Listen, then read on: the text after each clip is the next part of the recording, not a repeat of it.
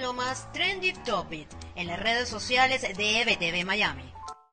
Hola, soy Karen Aranguibel y esto es lo más trendy de este 21 de octubre. Comenzamos por Venezuela. La noticia sobre las declaraciones del Papa Francisco en cuanto a apoyar la unión entre personas del mismo sexo sin duda rompió los esquemas noticiosos en Venezuela y el mundo.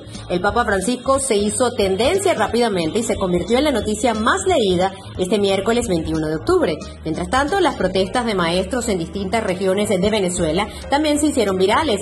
Con la etiqueta Maestros con Salario Justo, los representantes del gremio de Educación compartieron imágenes y videos sobre la convocatoria de este miércoles.